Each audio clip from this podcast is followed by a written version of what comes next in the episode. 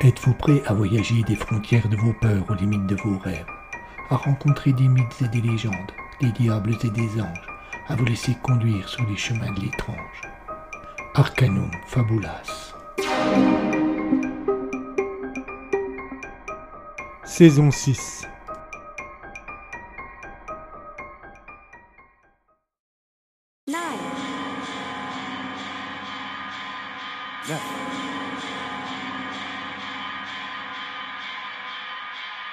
Knowledge.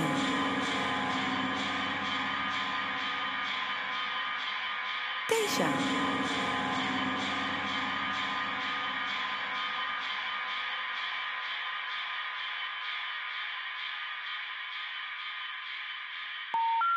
The number you have dialed has been changed.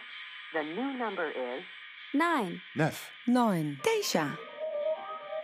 Ne croyez pas ce que vous voyez. Il n'existe pas un univers, il n'existe pas une multitude d'univers. Il y a neuf mondes, neuf mondes parallèles. À moins d'aimer la folie, voyager entre eux peut s'avérer dangereux.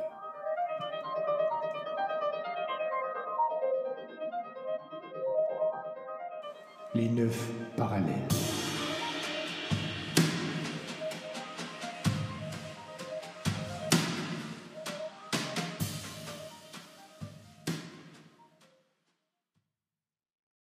Épisode 4. Les conséquences de K16, partie 1 sur 5.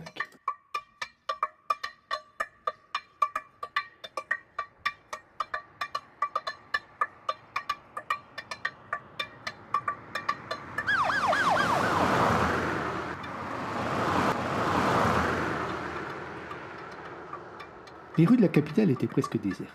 Au milieu de la nuit, rejoindre le palais présidentiel depuis l'aéroport se faisait très aisément. 25 minutes, 30 minutes maximum.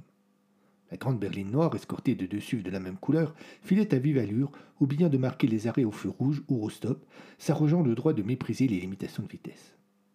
Par la fenêtre entr'ouverte, la présidente respirait l'air de la ville. La fraîcheur qui lui caressait le visage lui redonnait une bonne dose d'énergie. Elle se sentit moins fatiguée, et la lancinante envie de dormir qui ne l'avait pas quittée depuis la descente du jet présidentiel disparut comme par magie. Elle appuya sur un bouton et la vitre teintée remonta sans bruit, redonnant à l'habitacle de la voiture une ambiance plus feutrée.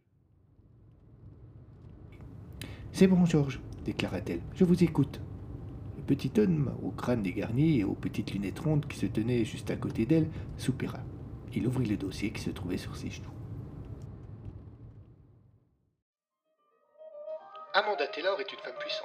Sans doute l'une des trois personnes les plus puissantes de la planète depuis qu'elle a été élue à la tête de l'Union et de ses 300 millions de citoyens. Elle parle d'égal à égal avec le président des États-Unis ou le secrétaire général du Parti communiste de Chine populaire. Elle se permet même de tutoyer le président russe.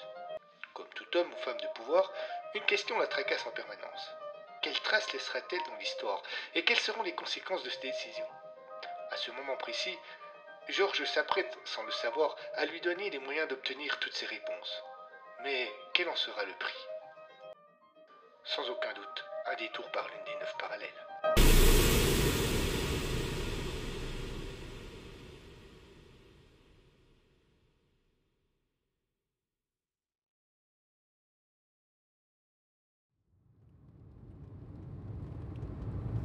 D'un geste étonnant qui aurait pu laisser penser à une grossièreté, Georges utilisa son index tendu pour remonter ses lunettes qui glissaient sur son nez. Se racla le fond de la gorge et lut le courrier qu'il venait de tirer de dossier posé sur ses genoux. Madame Taylor écouta sans laisser paraître aucune réaction, puis demanda Et c'est signé par qui? Georges retourna la feuille pour vérifier le nom de l'auteur. Professeur Paul Boren, directeur de l'ISU, l'Institut des sciences de l'Union. C'est vraiment étonnant que ce pleutre s'engage ainsi. Il connaît les risques qui découleront de sa demande et il semble prêt à les assumer. Si vous voulez mon avis, Madame la Présidente, les avantages de leur projet seront bien supérieurs aux risques. Amanda ne put retenir un petit sourire narquois.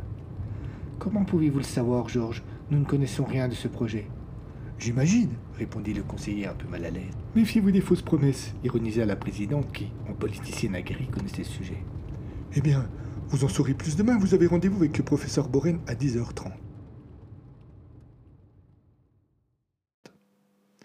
Les trois véhicules franchirent à ce moment-là les grilles du palais présidentiel, et Amanda soupirant en pensant à la quantité de travail qui l'attendait. Après trois jours passés au sommet de Moscou, avait-elle vraiment le temps de rencontrer le professeur Boren? La curiosité suscitée par les demandes qu'il lui faisait dans le courrier que venait de lui lire Georges la conduisit à une seule réponse. Oui. La voiture s'arrêta devant le perron et un soldat en uniforme d'apparat ouvrit la porte. Bonne nuit, Georges. À demain à 7h30. Bonne nuit, Madame la Présidente.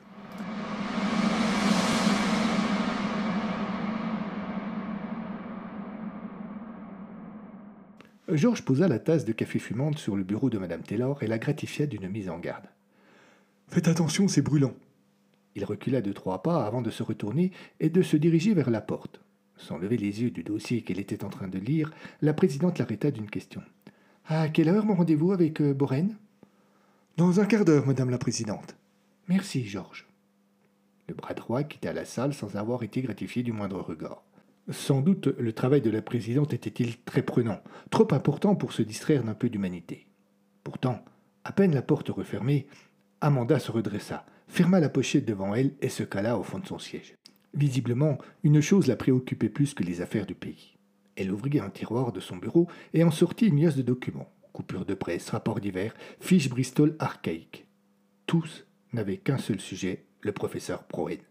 Elle les parcourut avec une avidité, mais que cherchait-elle? Rien sans doute. C'était juste une façon de calmer son impatience. L'homme était atypique, loin des clichés que tout un chacun a sur les scientifiques. À 38 ans, il occupait le poste très en vue de directeur de l'USU, et cela n'était pas anecdotique. Le glorieux institut était la vitrine scientifique de l'Union. Né vingt ans plus tôt d'une volonté politique du président d'alors de concurrencer les autres puissances dans le domaine de la recherche, l'ISU n'avait pas à rougir de ses résultats et était à l'origine de découvertes majeures, principalement en recherche fondamentale.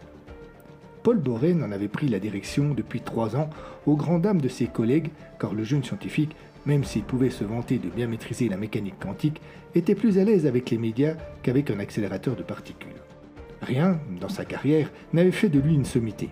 En revanche, son appétence pour les réseaux sociaux et les plateaux de télévision l'avait rendu très populaire, et sa nomination avait eu un caractère plus politique que scientifique, à un moment où l'ISU venait de traverser une crise majeure.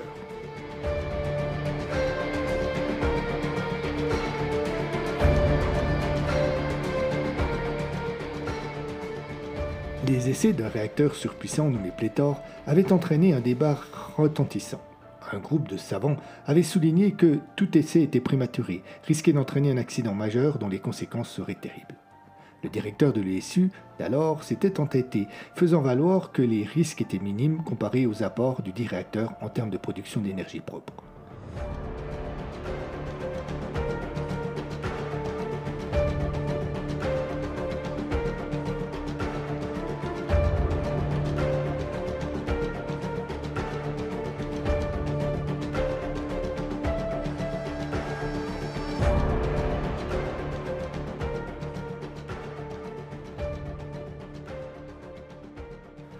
Compte d'aucun avis, n'attendant aucune confirmation des autorités, il avait ordonné qu'on lance l'essai. Rapidement, Pléthore s'était mise à chauffer et les responsables en avaient perdu le contrôle. Pendant des heures, la peur de l'explosion avait gagné toute l'Union, mais le travail d'un groupe d'experts appelés en urgence avait permis d'éviter le pire de justesse. À cette époque, Amanda venait d'être élue. Elle avait géré l'aspect politique avec brio. Elle avait envoyé le directeur devant les tribunaux et Paul Grossen, que l'on avait beaucoup vu sur les écrans pendant la crise, avait pris sa place. Un gars qui passe bien la télé avec un fort capital sympathie, lui avait alors expliqué son conseiller en communication. Pas forcément le plus complétant, mais ce n'est pas ce qu'on lui demande. C'est vrai, avait surenchéri le chef de service des renseignements. Il ne vous fera aucun souci, il est plutôt conciliant. Amanda avait hésité une demi-seconde en dévisageant ses deux interlocuteurs, puis avait signé l'avis de nomination. Jusque-là, elle n'avait pas eu de raison de le regretter.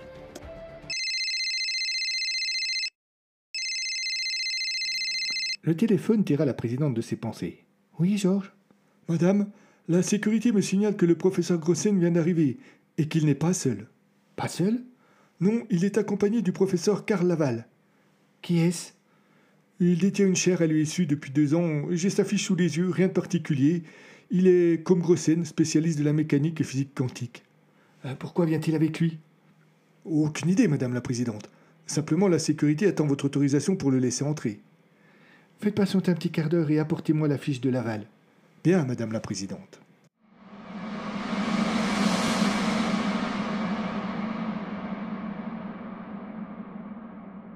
Professeur Grossen, professeur Laval, je suis désolé. Il va vous falloir attendre un peu, si vous voulez me suivre. Bien que le ton fût cordial, l'agent de sécurité, dans son costume noir impeccable, n'avait pas l'air très patient, et l'absence de sourire sur son visage fermé en disait long sur son état d'esprit. Les deux scientifiques ne posèrent aucune question et se retrouvèrent bientôt dans une petite pièce sans fenêtre. On les fit patienter en leur servant dans deux gobelets en carton deux cafés infects qu'ils burent sans y penser. Grossen se laissa choir dans l'un des deux vieux fauteuils sans âge qui garnissaient la pièce. Voyant son collègue faire les cent pas, il l'interpella en souriant. Hé, détends-toi, Karl. Hein. Elle a juste un peu de retard. J'imagine que son agenda est bien plein. Oui, je sais, je sais. Simplement, j'appréhende cet entretien. Tu as peur qu'on nous prenne pour des fous? demanda Paul en éclatant de rire. C'est exactement cela, répondit Laval avec un timide sourire. Grossen posa son gobelet sur une petite table et se leva. Il posa une main amicale sur l'épaule de son collègue. C'est inutile. Nous avons des arguments à faire valoir, des preuves. Car se dégagea de l'étreinte de Paul. Oui, mais tu sais, l'expérience que nous allons lui soumettre ne fonctionne pas à tous les coups, que parfois les trous s'effondrent avant même d'être complètement formés. Euh, pourquoi le trou s'effondre-t-il? Le professeur Laval soupira. Grosset n'attendait une réponse, et c'était un piège. Car nous manquons de puissance. Paul se frappa les jambes. Car nous manquons de puissance, insista-t-il avant de poursuivre sa démonstration. Et c'est pour cela que nous devons convaincre le président de Taylor de nous laisser relancer Pléthore. Karl avait bien compris où son collègue voulait l'emmener, mais s'était oublié un peu vite la catastrophe évitée de justesse. Il ouvrit la bouche pour le lui rappeler. Il n'eut pas le temps car l'aimable agent de sécurité était de retour. La présidente vous attend.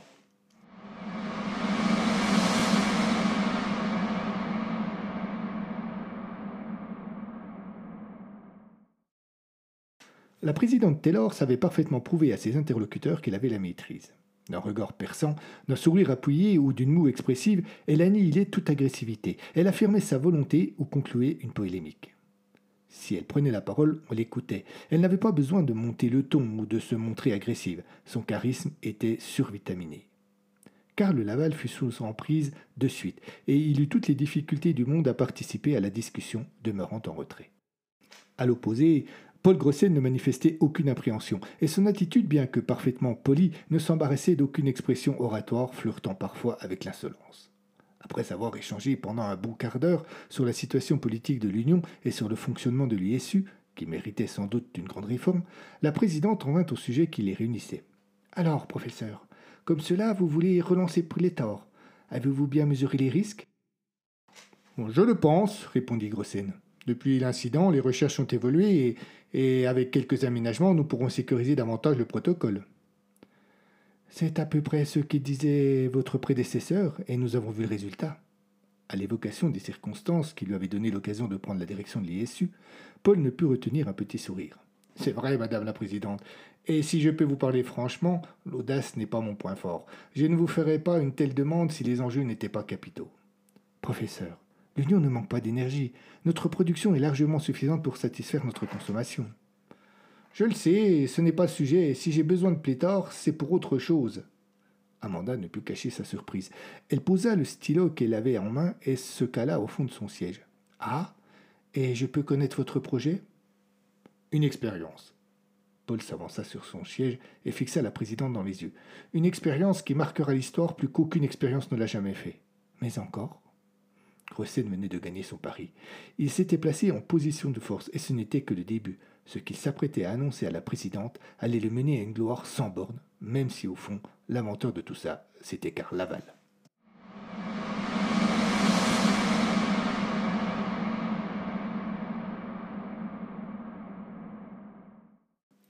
Trois semaines auparavant, Karl avait passé une nuit exécrable. Il était arrivé au travail de très bonne heure, et hormis l'agent de sécurité à l'accueil, n'avait croisé personne dans les larges couloirs du centre Georges Penrose, immense quartier général de l'ISU, situé en plein centre de la capitale. Même si les lieux avaient été bondés, Laval ne l'aurait sans doute pas remarqué, l'esprit totalement fermé dans ses calculs, l'attention focalisée sur les incidents susceptibles de nuire à l'expérience qu'il s'apprêtait à mener. Il avait gagné son laboratoire sans accorder la moindre attention à son environnement, comme un robot programmé. Les deux heures qui avaient suivi n'avaient été consacrées qu'à refaire des vérifications déjà faites des dizaines de fois. Quand vers 8 heures du matin, la première assistante du professeur était arrivée à son tour, elle n'avait pas été surprise de trouver son patron déjà au travail. Bonjour, professeur Laval, vous allez bien? Karl n'avait pas levé les yeux et encore aligné trois lignes de chiffres sur la feuille qu'il avait devant lui avant de répondre. Bonjour, Sandra.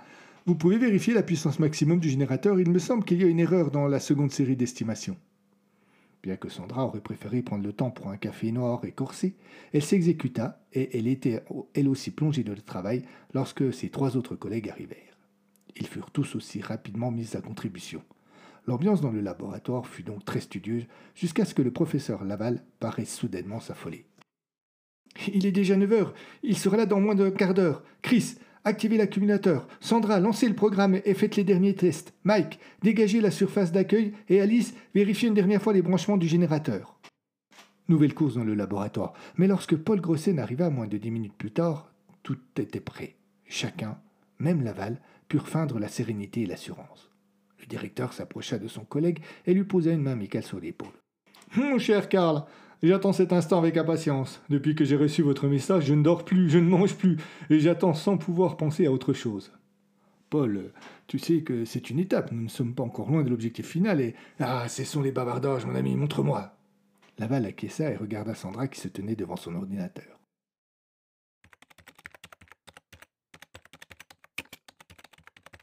Elle pianota sur le clavier et fit signe à Mike qui enclencha le générateur.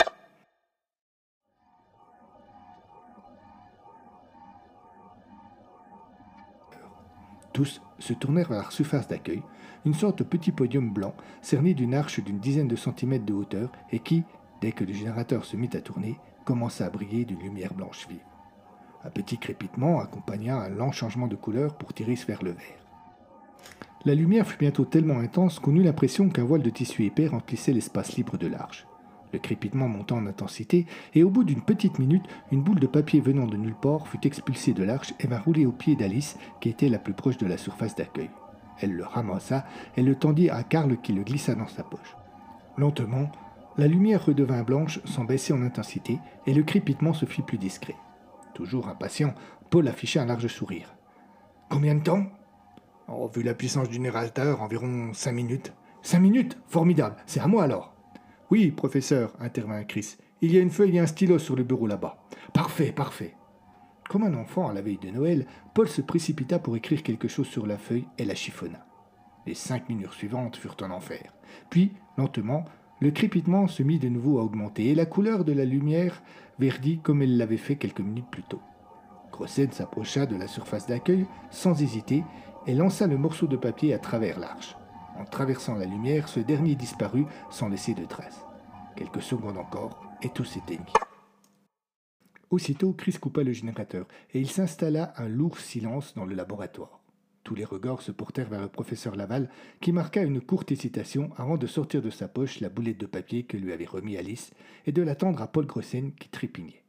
Aussitôt, le directeur de l'USU la déplia et un immense sourire se dessina sur son visage. Il lut à haute voix Retour vers le futur. Grossen jubilait, tremblait et se retenait d'hurler, de sauter partout. Il prit une grande respiration. Aucun doute, c'est bien le mot que j'ai écrit et jeté à travers l'arche. Vous avez réussi, messieurs, dames, vous, vous avez réussi. L'émotion fut rapidement intense au sein du labo, et Grossen dut reprendre une respiration pour ne pas se laisser couler une larme. Vous avez écrit le premier trou de verre artificiel et fait voyager ce message, il bandit le morceau de papier au-dessus de sa tête, dans le temps. Bravo à toute l'équipe. La joie lisible sur chaque visage, les congratulations, les applaudissements nourris de tous les membres de l'équipe emplirent le laboratoire. Chris se précipita dans une pièce adjacente et ramena des bouteilles de champagne et des amuse-gueules. Grossen trinqua avec Laval, puis le prit par le bras et l'entraîna à l'écart de groupe. Les limitations? Karl soupira. Il posa la flûte sans l'avoir terminée sur une table à côté de lui, croisa les bras et s'appuya contre le mur. Tout d'abord, le trou de verre ne permet pas le voyage de choses trop complexes. Oublie les matières organiques ou les composants électroniques. Tout ce qui rentre à l'intérieur ne peut faire que par une extrémité, soit à son temps d'ouverture, soit juste avant sa fermeture. Pas d'interaction possible ailleurs. Dommage, mais pas bien grave. Tu ne peux remonter qu'au jour et au lieu de sa création, ou aller au moment de sa fermeture. La durée totale où il peut rester ouvert? Pour cela, Comme pour la taille du portail, tout n'est qu'une question d'énergie. Le dispositif est terriblement gourmand. Euh, mettons une taille conséquente et 10 ans. Paul eut un sourire avant de répondre. Il attrapa une chaise par le dos et s'installa dessus avec les fourchons. Je ne vois rien dans le monde aujourd'hui capable de produire l'énergie nécessaire pour une telle distance. Combien d'énergie? Car se leva et récupéra dans un tiroir de son bureau qui se trouvait juste à côté un document de cinq ou six pages reliées qu'il tendit à Grossen. Bon sang s'étrangla ce dernier en parcourant le dit document. Mais c'est énorme Je te l'ai dit, rien ne permettra une ouverture sur une aussi longue période. Au mieux, je pourrais tenir 24 heures, avec quatre ou cinq générateurs du type de celui-ci. Paul ne répondit pas. Il prit le temps de réfléchir. Pléthore Il nous faut pléthore.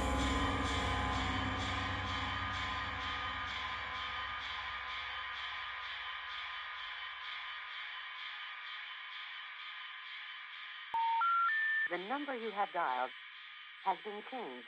The new number is 9, 9, 9, 9.